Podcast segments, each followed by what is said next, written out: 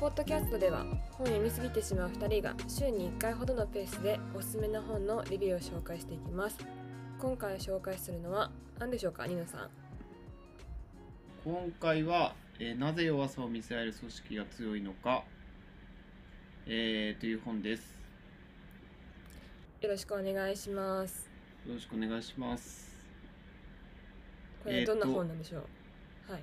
今回はあの、まあ、今までの結構傾向として人文系の本が多かったんですけどえっ、と、まあ、組織心理学とかどちらかというとなんか組織の文化をどう作っていくのかっていうビジネスの文脈の本を紹介したいなというふうに思います。でなんかずっとこういうテーマを扱っていきたいなって考えてたんですけどなかなかこう始めるとなんだろうこう人文系の本が増えてってだんだんなんかそういう系統で紹介しなきゃなっていう気持ちが高まってしまって、なかなか機会をあのう伺えなかったんですけどちょっとどっかでやりたいなと思って今日あのはい持ってきましたこのテーマ。は晴れてってことですねわかりましたどんな本なのかあの要約とか教えてもらえますかそうですね。えっ、と、この本は、えっ、と、まあ、そう、まあ、一言で言うと、どういうふうに、えっ、と、まあ、組織のカルチャーを作りながら、うんそうまあ、組織文化を作りながら、えーまあ、ビジネスを成功していいく、いけばいいのかっていうふうなのを、まあ、トピックとして扱っている本です。うんうんで、えーっと、まあ、この著者がロバート・キーガンっていう結構あのコーチングとかなんか組織カウンセリングの世界では割とえ有名な人で。確かに。なぜ人と組織が変われないのか見たことありますね。なるほどっていうなんかあの同じような,、うんうんうん。なんていうの学習理論とかって有名な本が出ててなぜ人と組織が変われないのかっていう本で、まあ、その本の著者でもあるんだけど、うん。まあ、キーガンはハーバードの、えっと、教育学大学院で、まあ、心理学者として成人学習とか職業発達理論っていう分野を研究していてはいはい。でやっぱりなんか結構教育学ってなるとまあ多くがそのなんて言うんだろう、まあ、青年期だったりとか、まあ、幼少期の、まあ、子供をどういうふうに教育するのかっていうのが非常にうんうん。長年テーマだったんですけど、うん。キーガンは、まあ、大人になった人がどういうふうに学習していくのか、そのどういうふうになんかこういわゆるマインドセットを変化させていくのかっていうところをあのあ題材に、まあ、中心的にこう研究している学者。でまあなんかこういう研究をしつつも、まあ、分析対象としてビジネスパーソンが入っていたりするので、うんうん。まあ、そのコンサルをしながらあのまあなんて言うんでしょう。こう組織改善とかをやったりとか、うんうん。まあ、あとは結構コーチングとかでもあコーチングっていうかなんかあの組織の状態をアセスメントするなんかシートみたいなうん。のもなんかこう広く作って広めてたりするらしいです。うーん。うん、で弱さを見せられる組織が強いと。うん、どんな組織なんですか？って思っちゃいますけど。えっとえっとまあ前提としてそのまあこう企業はその、まあ、利益を追求していくんだよね。で、えっとまあ、営利組織として株式会社である以上利益を増やしていきたいと。で、うんうんえっと、なんだけどこう常にそのさ提供するサービスっていうのはあのやっぱりアップデートしていかなきゃいけなくて、うんうんえっとまあ、それは理由としてはこう常にこう顧客のニーズであったりとか、まあ、顧客ニーズを含めた外部環境っていうのが変わっているわけだよね。うんうんでその、まあ、外部環境が変えていくにあたってやっぱり社内のその、まあいいる人たちのこう考え方もそうだしうん。なんか持ってるスキルっていうのも当然変えていかないと提供できるサービスっていうのが変わっていかないよね。うん。だから、えー、とそのサービスを作るっていうゴールに、えー向けて、えー人の持ってる、まあ、内面性であったりとか能力っていうのを変えていかなきゃいけないんだけど必ず、えっとそこに齟齬が生まれてしまうんだよね。絶対。その求められてるものと自分が今現状ができるところのギャップっていうのが生まれてしまうと。でうん。こういう状況が、まあ全然それは普通なんだけどこういう状況になった時に、えー、と多くのこう企業で、えーのまあお多くというか結構多くのその企業でお見られるのがその自分ができないことであったりとかうん。なんかこう自分がそのこう課題に対して、まあ、なかなか取り組めてないっていうところを隠そうとしてしまうっていうところになんかエネルギーを使ってしまっている。うんところがあって、まあ、それは何て言うんだろう。まあなんだろうことに向かうっていうよりかは、まあ、自分がどう見られるかどう評価するのかっていううん。なんかこうところに労力をさえしまってるんだよね。うんうん。物事その状況を良くするっていうよりかは。うんうん。だからえっとまあそういうどう見られるか。こうすごいざっくり言うとどう見られるのかとか、えっと、どう評価されるのかっていうのではなくてえっと、もうそこは、まあ、本当にフラットに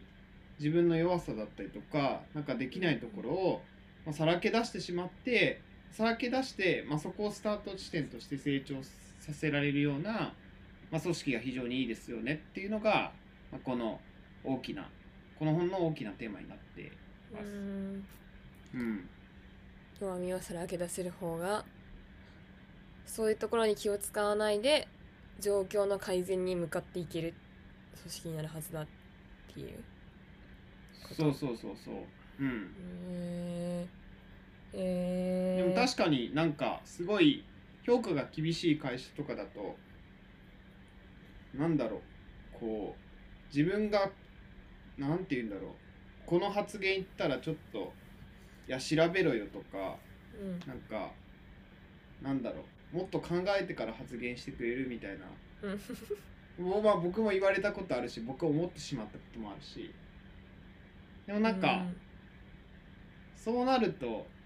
なんだろう自分を強く見せることに確かにこの本に書いてあるように労力を割くようになっちゃうよね。そうですよね。でも、うん。なんかわかんないです。ななんてなんかこ個人の感覚で言うとなんかあのー見せ合えることもやっぱ見せ合うって状況じゃなきゃやっぱいけないですよね本当にね。結局なんか私が今いるとこだと今までなんか見てきたものだと誰かは一方的に弱さを見せて あのだこんな人だからここができないから許してくださいってやれてるけど片やあの弱さを見せたら評価が下がるっていうマインドだったりだとか自分をよく見せたいっていうマインドのまま働いてる人両方がいてなんか弱さを見せちゃいけない完璧にしなきゃって思ってるようなタイプの人が割を食うみたいな。個人の体験ではなんかそういうのがなんか見えるなーって。うん。思思ったり。開きななんか開き直れる人とうん。開き直れない人みたいな。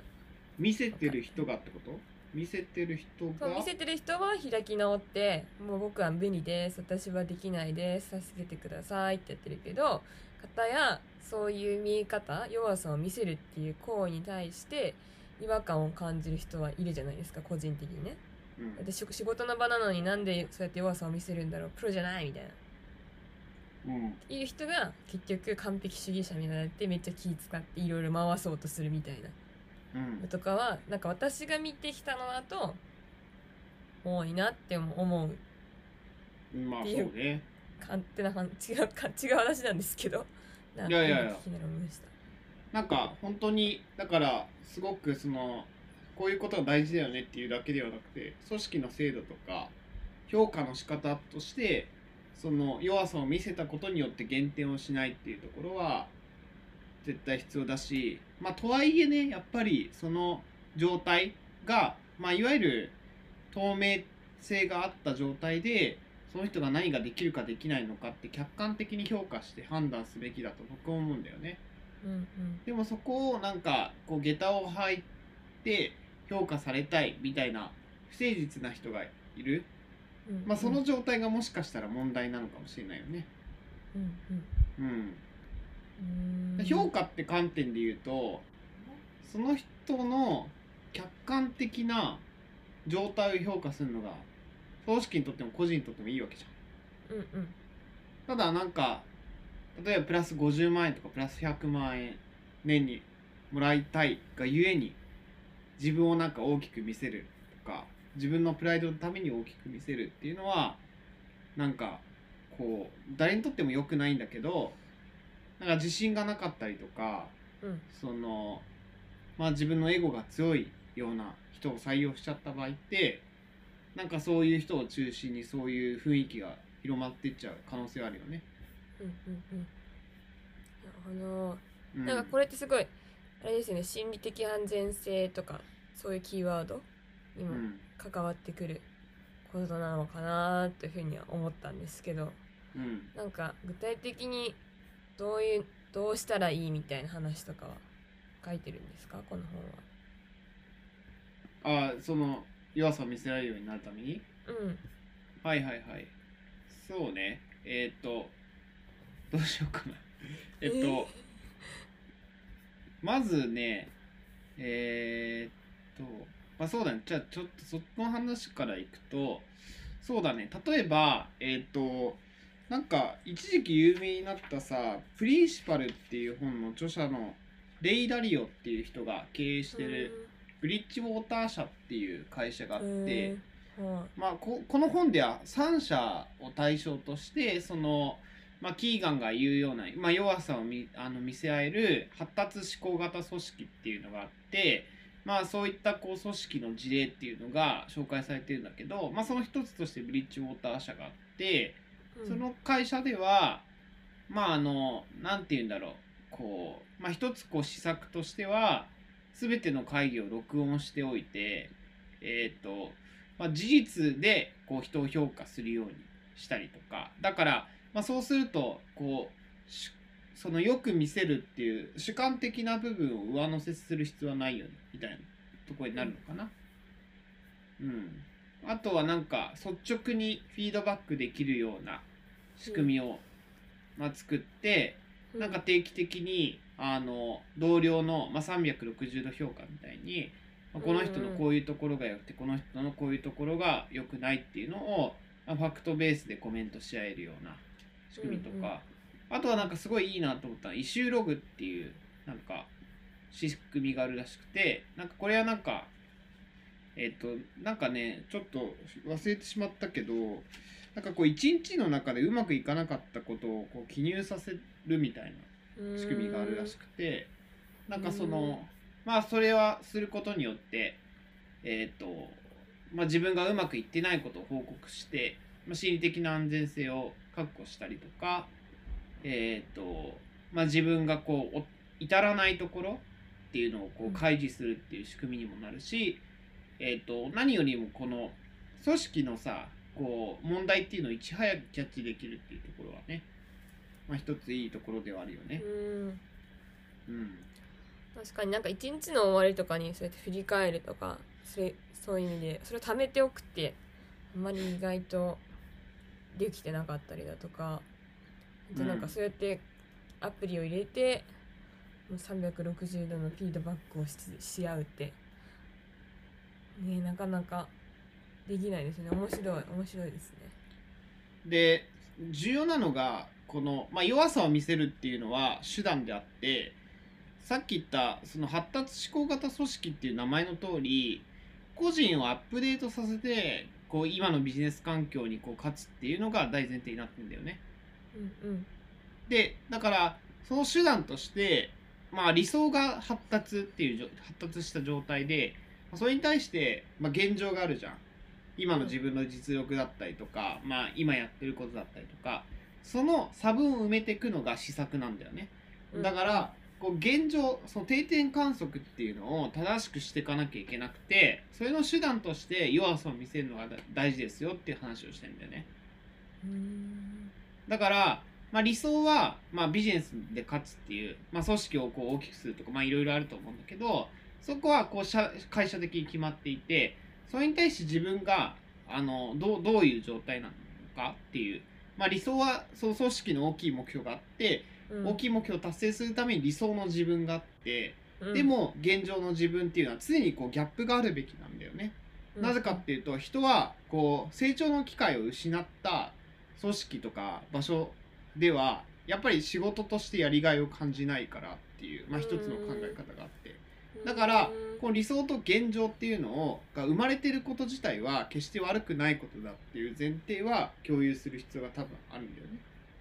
うん。うん、だから弱さを見せ合ってもいいじゃないかってこと。そうそうそうそう。むしろ、えー、と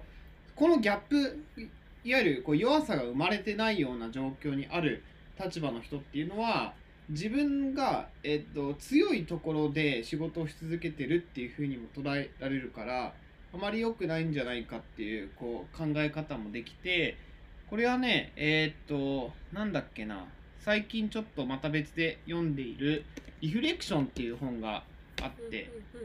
あのコーチングとかやってる熊平さんっていう人が書いてる、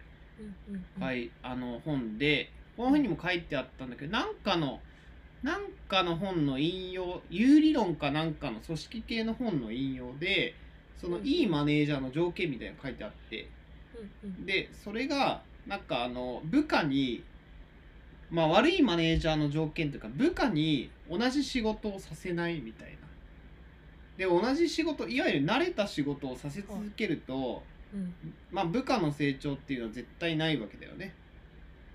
はいうんうんだから、えっ、ともう慣れたら新しいことに挑戦させられるように機会を与え続けられてるっていうところが、まあ、一ついいマネージャーの条件だみたいな話をしていて。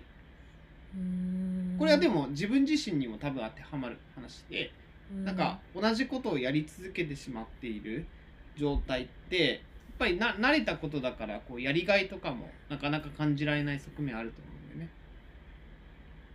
うん、だからその中で、えー、と全部が難しいとは思うんだけど、えー、と自分が普段やっているものっていうのの一部を誰かに任して自分が新しいことに挑戦できるようにしていくのは大事ですよね。みたいな考え方があってそれと多分なんかつなつながってくる。うーん。うん、なるほど。大変ですね。成長し続けなきゃいけないって。あ そうね。でこれそうだ。そのせ成長っていうよりかなんか発達みたいな話をしたかなあと、うん。なんかえーっと成長なんだろうこう環境が変わるからそれに適応するみたいな。だから、うん。成長よりもなんか適適応っていう言葉がなんか適応とか発達みたいな言葉が正しいんじゃないかみたいな。なんかふさわしいんじゃないかみたいな話をした、ね、うん。だから例えばなんかわ若いうちはなんか社会的に働けるけどなんかちょっと年重ねるとなんかめちゃくちゃこうバリバリ働くっていうことできないじゃん。うん。だからなんか今までのやり方通用しないからうん。だけどなんかこういいプレいいそのなんていうのビジネスパーソンでいるためにうん。このこういわゆる任されたこう仕事をどういうふうに方法を変えてやっていくのかみたいな結構必要で、うん。ね。これはなんか結構あの息の長いそのスポーツ選手とか見てもそうで、うん。なんかこういわゆるメッシとかクリオナとかも、あのすごいなんかスピード重視のこうプレーとかを昔したんだけど今はそうじゃなくてなんか周りをもっと使いながら、まあ、体のちょっと衰えに合わせて周りも少し使いながら点を決めるようなプレースタイルに変わってたりとかしていてそれもなんかその同じような手段とか同じような自分のやり方では対応できないからどうこう適応していくのかっていうところを考えた結果なんだよねおそらく。うん。うん、大変ですね。なんか難しい難しいっていうかなんか現実的にはそれに挫折する人たちがっていうか挫折する組織の方が多くなるのもうなずけるなって思ってとても難しいだろうなっていうふうに。うん。現実的にねこうそうやってなぜうまく一時期うまくいってた企業がダメになっていくかって言ったらそういうやり方に固執したりだとあか形骸化したりとか、そうね。うん。気づかない間にそうやって発達できていかできなくなっていくっていうのはね世の中にありふれてるんだろうなって今聞きながらうん。思いました。そうね。自分も外も常に変わり続けてるからうん。だから自分自身も変わることがやっぱり当たり前じゃなきゃいけなくてうんだから変わるためのにその自分の弱い部分を認識し続けるっていうのは自分の至らないところを認識し続けるっていうのはすごいなんか一つ、まあ、メタ認知とかいろんなスキル言われてるけどそれと同じくらいなんかコアコンピテンシーに上げられるんじゃないかなっていうのはちょっとこれ読みながら思いました。う ん思いました。感想きました。ね、なるほど。うん確かに。なんか弱いところに率直にフィードバックもらうことって私はあんまりすくすごい少ないのうんうんで気をつけないとなって今。自分では自分ではすごい考えるけど人に言うとできてるよって言われるみたいな。大丈夫大丈夫みたいな。うんうんうんこととかもあるし、逆にそれが自分的にはあそんな弱いわけじゃないんだって気づきにもなりますけど。うんうんうんうん。確かにね。なんかそうだよね。結構声ってさ面と向かって言いにくいよね。だから、うん。機会を設けないと言いにくいなっていうのすごいあって。なんかこうすごいねそれはめっちゃ思うんだよね。だからこうフィードバックしようと思ってミーティングしてなんか同僚とかもあでもなんかこうフィードバックするの忘れちゃったなとかなんかそういう流れじゃなかったなみたいなの忘れちゃったりとかうん。するから、だからなんかやっぱり機械で作っていかないといけないんだろうなってすごい思っていて、うん。でえっ、とまあジョハリの窓って言ってまあなんか自分の見えてるところと見えてないところみたいなこう軸があって、えっ、と自分も見えてないしけど他人は見えてるこういわゆる特徴みたいなところ。うんって絶対あるんだよね。うん全知全能じゃないから人間って。うん。でそこに気づけるようになったりとか気づくことに対してポジティブになるとなんか不必要な言われた時にムッとする瞬間とかなくなってくんじゃないのかなとかうん。はめっちゃ思う。だからやっぱりフィードバックは自分から求めにいけるようにするっていうのは結構大事だなと思って。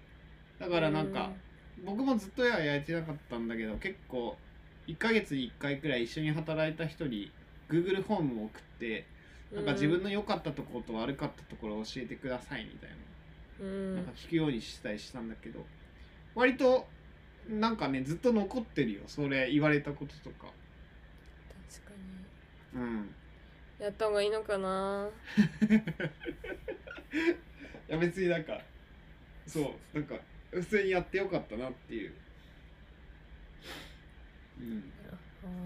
だからやっぱアプリとかでやるの頭いいですよねもうね。なるほどなって面と向かって言えないからそういう仕組みを入れたのかもしれないですね。め面と向かっていそうね言うの難しいよね。うんうん。うん。じゃあそろそろうんあ時終間わりの時間なんでございますが次に紹介したい本はありますか、そうですね。なんかさっき言ったえっ、と熊平さんのなんかリフレクションっていう本はなんかまだ読んでないのでえっ、と読みたいなと思っていてなんか最近その、えっ、とすごい自分の価値観をなんかこう整理するためにジャーナルを書いたりしてるんですけどなんかあんまり軸なくて軸ない状態でやっていたので なんかこうどういう視点を持って振り返りとかすればいいのかっていうのはちょっとこの本に学べるんじゃないかなと思うんうんって読んでみようかなと思っうんてます。それくらいかな。はい。ちょっと一旦はいこの本を次に読むっていうタスクを自分に課したいと思います。なるほど、はいじ、ゃあ読んでくださるそうでわかりました、以上で大丈夫でしょうか？はい、はい。ということで今回紹介したのはなぜ弱さを見せ合える組織が強いのか全ての人が自己変革に取り組む発達思考型組織を作るでした。次回もお楽しみに